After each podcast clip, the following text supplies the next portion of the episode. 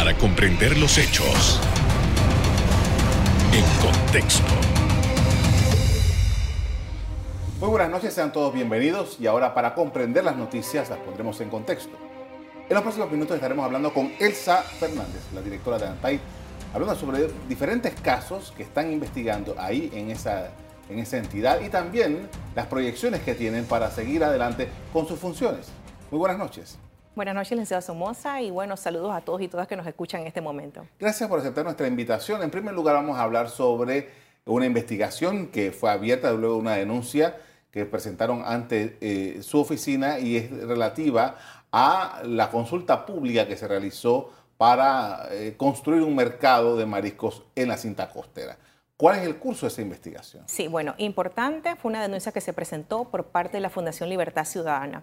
Lo que se procede en ese caso es admitirla. En el momento en que admitimos, porque cumplía con los requisitos establecidos, se proceden a hacer inspecciones oculares por parte de ANTAI.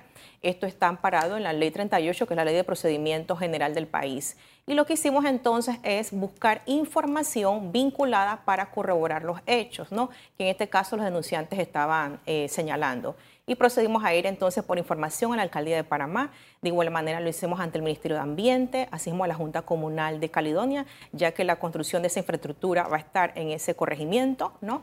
Asimismo también procedimos a una información que requeríamos en el registro público y fuimos entonces a determinadas instancias que guardan vinculación entonces con el desarrollo, que es en este caso también la autoridad de centralización. Entonces ahora estamos en la parte, otra parte dentro del proceso, que es la parte de los descargos, donde en el caso del municipio de Panamá está dando respuesta a lo que fue señalado por parte del denunciante. Ahora, entiendo que esta, esta, esta acción está enmarcada dentro de la ley de descentralización no tiene que ver directamente con la ley de transparencia, ¿es, correcto? Sí, importante. La ley 6 de transparencia en la gestión pública determina distintas modalidades de la participación pública que debe darse en los distintos actos de la administración. Entonces, ahí estamos claros que uno de esos aspectos, uno es foros, otros talleres, otros audiencia pública, en este caso es la consulta ciudadana. La ley de descentralización específicamente habla que para realizar distintos tipos de infraestructura se requiere contar con una serie de requisitos y procedimientos para darle la validez ¿no? a la consulta ciudadana antes de poder realizar entonces este tipo de, de acto administrativo. Y es justamente el que de acuerdo a la competencia que tiene ANTAI, porque es la coordinadora de la participación ciudadana en la gestión pública, está desarrollando en la evaluación del mismo. Ahora bien, hay una situación que es, creo que fue lo primero que saltó a la vista cuando todo esto se dio a conocer, y es que, eh, de acuerdo con toda la información que se ha mostrado, en esta actividad participaron 25 personas. ¿esto es significativo para tomar una decisión de esta naturaleza? Sí, importante determinar, bueno, estamos en la parte justamente, ¿no? En, la parte del, dentro del proceso. Estamos haciendo esa evaluación y una de las evaluaciones que estamos realizando definitivamente, ¿no? Es estas personas, quiénes son, si forman parte del corregimiento donde se va a desarrollar la obra y es entonces lo que nos, como forma parte del proceso, lo que nos puede ir deslindando. Y hay que señalar algo, la ley de descentralización requiere para nuestro concepto, una evaluación desde el punto de vista del ANTAI requiere modificaciones, porque tiene que precisar aspectos como los cuales usted me tiene que señalar. O sea, eh, justamente, la ley no dice, no, no, no establece ningún requisito en cuanto al número de participantes. Establece son requisitos más que todos generales, pero no a la cantidad de participantes en sí. Eh, ¿Cuál es la opinión que, la ANTAI tiene hasta este momento sobre lo que ha venido encontrando? Bueno, estamos haciendo lo respectivo, ¿no? Tomando en consideración, evaluando los distintos requisitos que se señalan y ahora entonces estamos en la parte, como le señalé, de los descargos para posteriormente entrar en la fase probatoria. Pero lo importante es que hemos hecho ahora mismo los acercamientos a las entidades que guardan relación con esto y lo que nos va a permitir entonces, ¿no? A detalle poder entonces, eh, en el caso del ANTAI, dar un pronunciamiento con relación a la validez de la consulta ciudadana. Como, como dijimos al principio, esto fue una denuncia que fue presentada por la Fundación para la Libertad Ciudadana.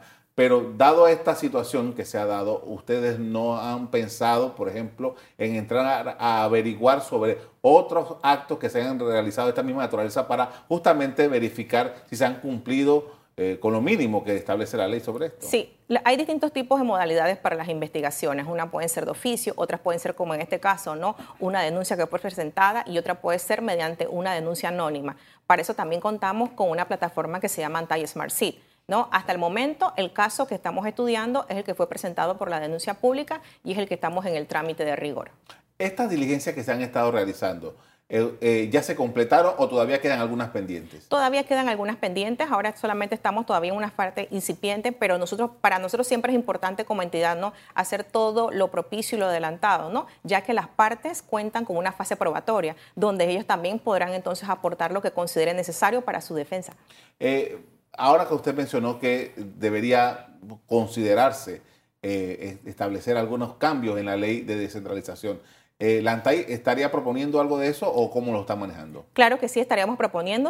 Tenemos conocimiento de que ya precisamente hay una propuesta en la Asamblea Nacional y sería entonces oportuno, ¿no? En el momento en que se dé ya el inicio de esa discusión, nosotros formar parte, porque ya esta, esta experiencia previa de una investigación nos permite entonces, ¿no? Hacer los señalamientos necesarios para robustecer y fortalecer precisamente este mecanismo de participación ciudadana. Para precisar, ¿la investigación se da sobre la base de una consulta ciudadana que era requerida no para un acto administrativo como tal, que en este caso sería la construcción de la infraestructura del mercado de marisco. ¿Y lo que atañe a ANTAI aquí es verificar? La consulta ciudadana se cumplió con los requisitos, porque nosotros coordinamos la participación ciudadana en el país. Y entonces para nosotros es importante, toda entidad del Estado debe realizar consultas ciudadanas, debe garantizar la participación de los ciudadanos y las ciudadanas. Cada una lo hace porque eso está establecido en la ley 6 del 2002 y cada entidad en atención a su legislación lo desarrolla.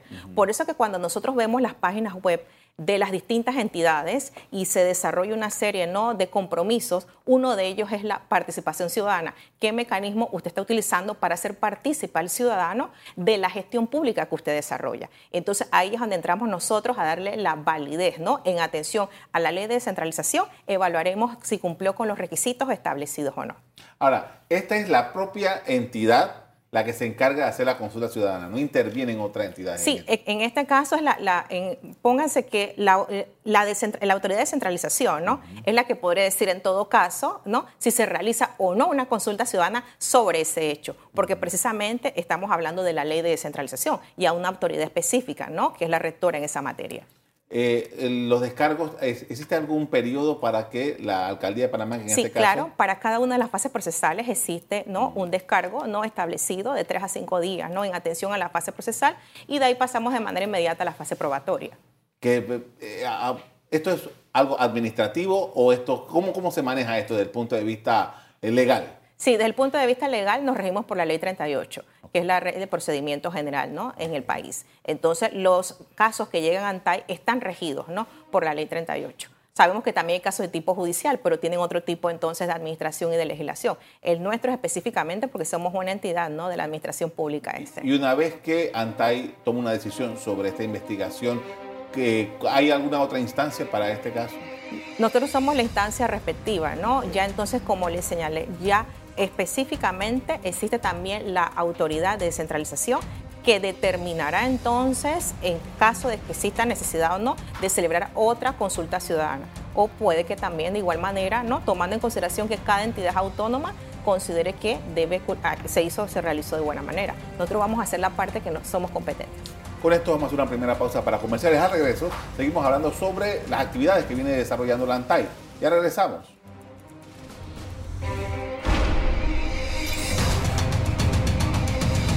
Estamos de regreso con Elsa Fernández, directora de ANTAI, hablando sobre lo que está llevando a cabo esta entidad. Y uno de los temas que está llevando a cabo y que ha sido como un llamado de atención es eh, pedirle a los alcaldes la publicación de los subsidios, exoneraciones, gastos de movilización, etcétera, que está de moda este tema, dicho sea de paso. Queríamos saber eh, cuáles han sido las evaluaciones que ustedes han encontrado del cumplimiento de esta norma que ya... Eh, que has tenido que verse forzado a pedirle a varios alcaldes que lo hagan. Sí, importante. En agosto del 2019, cuando asumimos este reto, estaba en un cumplimiento el monitoreo, ¿no? Explicarle a la ciudadanía un poquito qué es el monitoreo. El monitoreo es dirigirse a las páginas web de cada uno de los portales digitales de las entidades y ver que tienen que cumplir, de acuerdo a lo que establece la Ley 6 de Transparencia en la Gestión Pública, con una serie de artículos, artículos como cuáles, ¿no? Cuál es la gestión pública de manera integral de esa entidad, cuáles son sus programas, cuál es su plan estratégico, cuáles son las personas que trabajan ahí, quiénes son estas personas, cuánto ganan, si hay viáticos, ¿no? Eh, si cumplen con el tema de ética, si cumplen con la participación ciudadana. Y uno de estos, todo en su contexto, ¿no? Uno de estos aspectos específicamente es una ponderación. Esa ponderación tiene que ser un cumplimiento integral de los 24 artículos que da un 100%.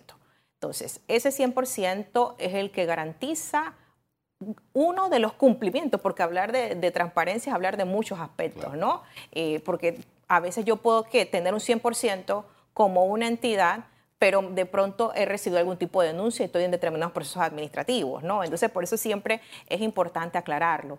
Y con relación a esto, eh, cuando hablamos del monitoreo del cumplimiento, es que toda entidad estamos llamados a qué? A transparentar, a cumplir con el principio de publicidad porque este es el mecanismo, es el método que la ley señala de que mi gestión pública tiene que ser conocida por el país y por eso yo tengo que mostrar información, porque precisamente por eso se garantiza el acceso a la información pública. Entonces, nosotros encontramos en un 34% en el año 2019, en agosto, y hoy estamos diciendo que para el 2021 una evaluación posteriormente era de un 88% en cumplimiento. Importante, nosotros lo que estamos pidiendo es publicitar información que la propia ley de descentralización determina, porque es la ley de descentralización la que establece que está inspirada en principio de transparencia y de acceso a la información. Y este principio va garantizado con el artículo 126 y 127.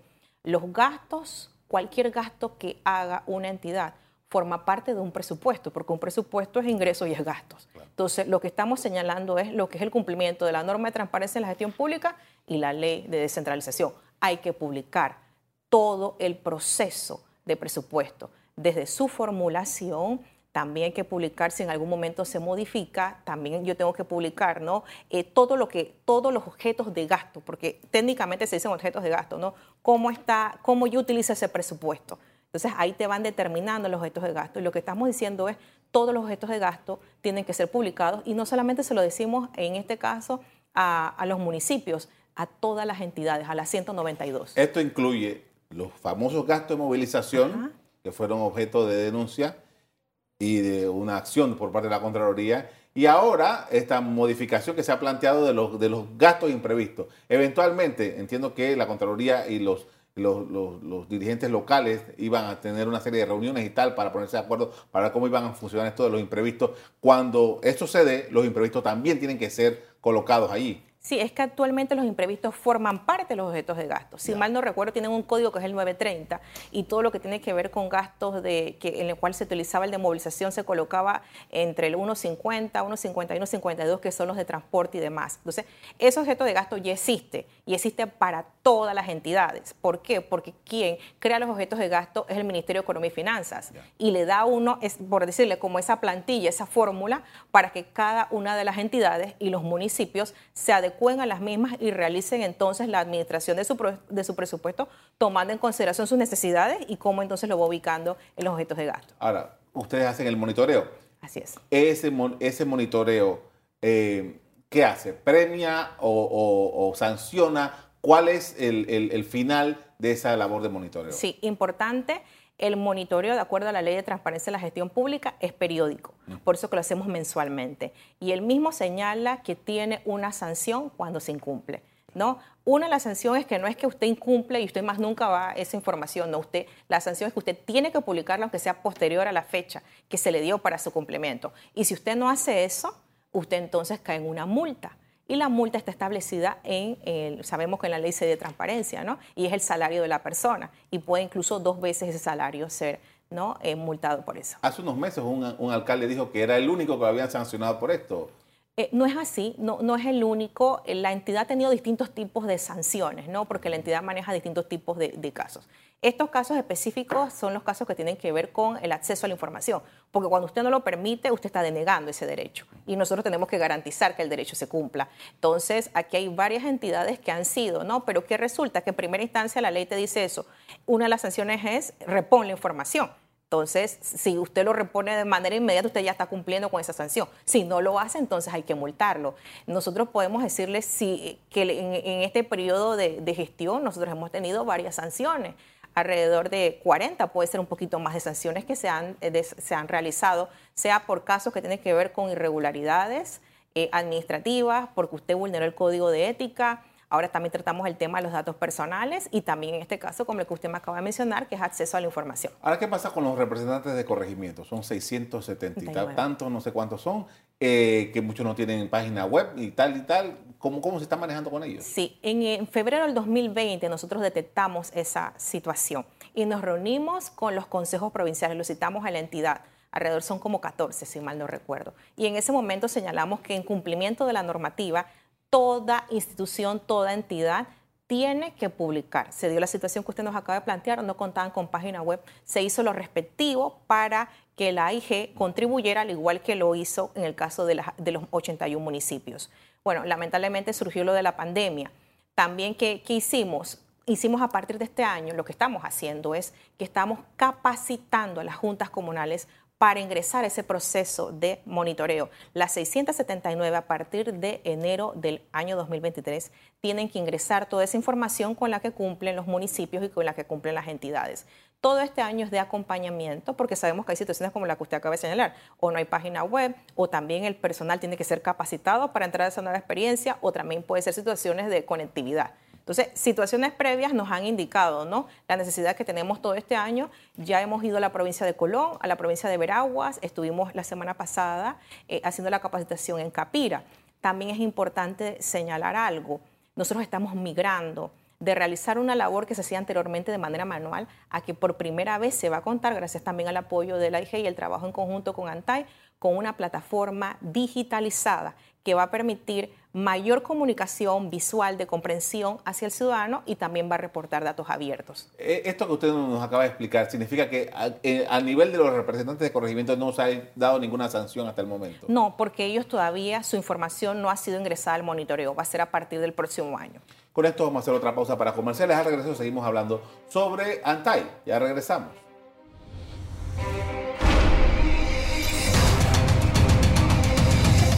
Estamos de regreso con Elsa Fernández, la directora de ANTAI. Estamos hablando sobre diferentes temas que tienen que ver con esta entidad y ahora vamos a hablar sobre el, tema de la protección de datos personales, que es una ley relativamente nueva en donde se está tratando de cuidar a los datos de las personas. Y ANTAI tiene que ver con esto, es la que está regulando esta norma. Explíquenos qué hemos avanzado hasta el momento. Bueno, un gran avance es que contamos con una reglamentación. En otros países una reglamentación ha durado de 5 hasta 20 años, ¿no?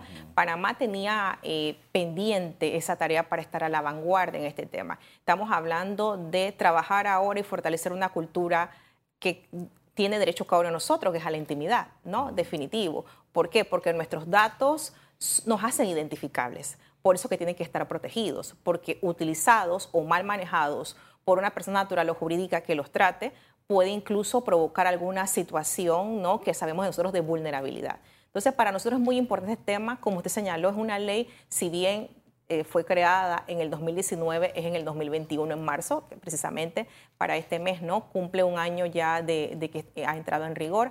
Y justamente en mayo del año pasado se permitió gracias a un organismo internacional que nos apoyó en la reglamentación, que fue el BID, poder lograr entonces contar con una reglamentación. Ahora, eh, ¿qué pasa? Hace un par de años, o quizás no muchos años, uno podía abrir un periódico y se encontraba un anuncio clasificado o que decía, vendo base de datos eh, para todo, no sé qué, tal, banca, finanza, eh, qué sé yo qué.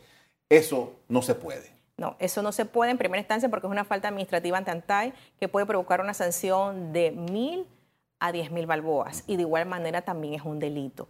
Entonces es importante que se sepa que eso ya no se puede hacer, ¿no? Y que precisamente lo que usted está haciendo es que usted está poniendo en estado de vulnerabilidad a las personas que en un momento determinado ante alguna persona, sea natural o jurídica, dieron sus datos con su consentimiento, pero era para que tuviera una finalidad. Entonces, eso hay que ser muy preciso en ese tema, porque cada persona que trate datos, ¿no? Hay distintos sectores, por decir el sector salud, pensemos en los hospitales, pensemos en las escuelas, ¿no? Pensemos también en las entidades estatales, un tribunal electoral que tiene gran cantidad, una caja del Seguro Social, por poner algunos ejemplos, ¿no?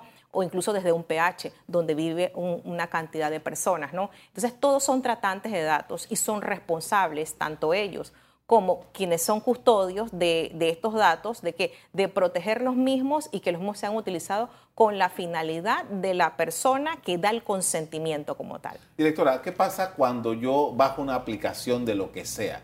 Ya sea para ver streaming, ya sea para música, ya sea para diversión, lo que sea. Y yo introduzco ahí una serie de datos que me lo pide la misma aplicación el radio de acción de Antai frente a una situación como esta. Claro, importante, no, sé si están viendo mucho cuando entramos a esto de la digitalización y más ahora post pandemia, ¿no? El tema ha sido que ahí de manera inmediata usted también debe leer las políticas de seguridad que, ¿no? que ofrece esa página o ese app en los cuales entonces ustedes estén ingresando porque justamente nosotros no tenemos que valorar, uno, si el tratamiento de datos es aquí o es tan transfronterizo, porque Panamá también tiene una legislación que es transfronteriza, ¿no? Permitido esto. Entonces, ahí es importante determinar que el, el primero que cuida su dato es uno mismo, ¿no? Y justamente el ingreso a esa plataforma va a permitir entonces que usted conozca cuáles son las políticas y muchas veces podrán notar que se le hace una serie, ¿no? De consideraciones por parte entonces de quién es el, de quién va a ser el tratante del dato y usted acepta o no acepta ahí entonces usted está dando su consentimiento, ¿no? Tal cual establece entonces la normativa. Usted mencionaba hace un rato el tema de las, entidades públicas. Por ejemplo, yo, y todo el mundo metió sus datos en esto de la vacunación. Ahí están todos los datos. Eh, supongamos que esa información, eh, ojalá no ocurra, pero trasciende de alguna manera. ¿Quién es responsable? ¿La entidad? El director, el funcionario, ¿cómo se maneja eso? Sí, la entidad es la responsable, ¿no? Porque usted precisamente, si estamos hablando del ente rector de la salud, es el Ministerio de Salud, ¿no? Y justamente entonces ellos son los que hacen el tratamiento del dato. ¿No? Si habláramos de la caja del Seguro Social, por hablar de otra, ¿no? De del sector salud también, podríamos poner ese ejemplo. Pero el, que, el tratamiento del dato es la persona que tiene que, que hace la recogida del dato, ¿no? Quien lo recolecta, quien definitivamente no hay una serie de procedimientos con los cuales tiene que cumplir y que en algún momento también puede caducar, porque si el dato ya no se va a utilizar, la misma ley señala entonces que los datos caducan.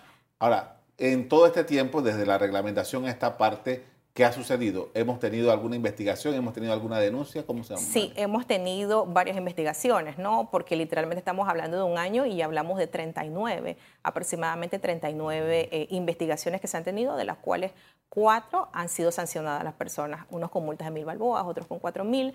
Eh, recordemos que en el caso de datos personales sí son distintos sectores, ¿no? Hay sectores de inmobiliario, sector salud, hay sector educación, están las cooperativas. Entonces hay que también tomar en consideración algo, que hay sectores que tienen su propia legislación, ¿no? Su ley en este caso, ¿no? Su ley que es específica. Entonces, pero eh, eh, los mismos tienen que ajustar también ¿no? cuáles son los mecanismos que ellos utilizan dentro de sus entidades para garantizar el cumplimiento ¿no? de, esta ley. O sea, 39 investigaciones, 4 sancionados porque ya se acabó la parte. Sí, exactamente, por lo que usted señala, ¿no? por la parte de que en, a diferencia de, de otras investigaciones que manejan TAI, aquí hay una reconsideración y hay apelación.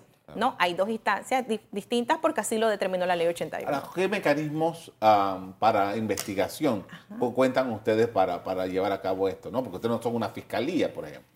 Bueno, eh, la verdad que también, al igual que las otras investigaciones, nos manejamos por la ley 38. Entonces, son seis fases, ¿no? Las seis fases de apertura, que es lo que hace un momento yo les señalé, se admite, los descargos, la probatoria, posteriormente viene alegatos, posteriormente viene la pronunciación y entonces también está que las personas reconsideren.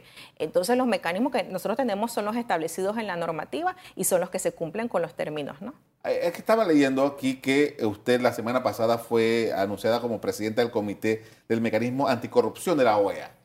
Eh, eh, ¿Qué significa para usted esto, tomando en consideración de que desgraciadamente Panamá, en todas las observaciones que se hacen sobre corrupción, sale muy mal librada? Sí, importante, ¿no? Nosotros tenemos que, y lo digo de la manera más objetiva, eh, en ese caso, normalmente se hacen evaluaciones en las cuales sale 36%, que son los índices de percepción, ¿no?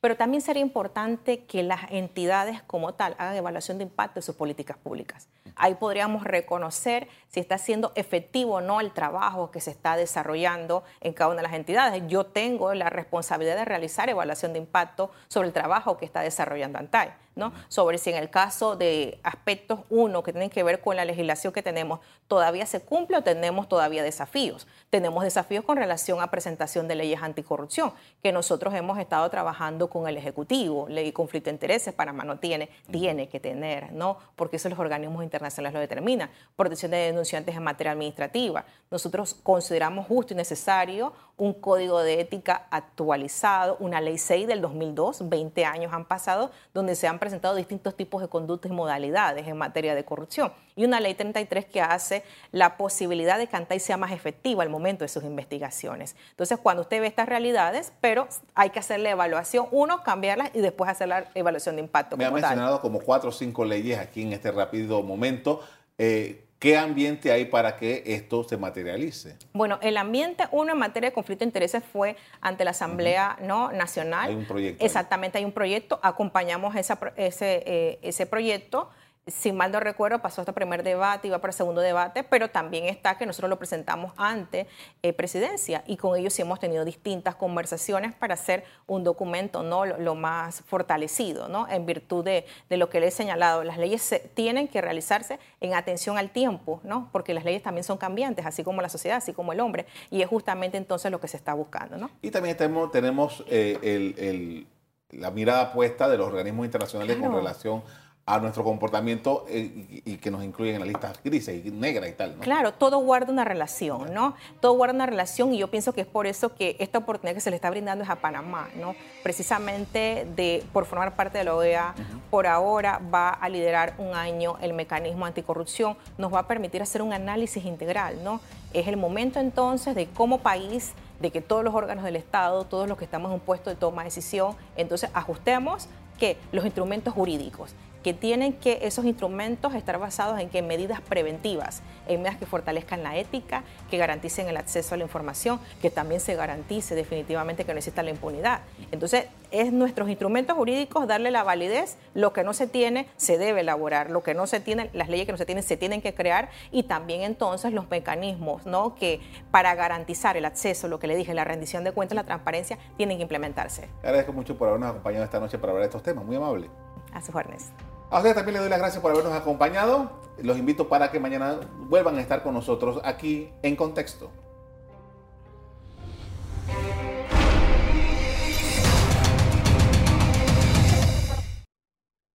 Revive este programa entrando al canal 1 de BOD de Tigo.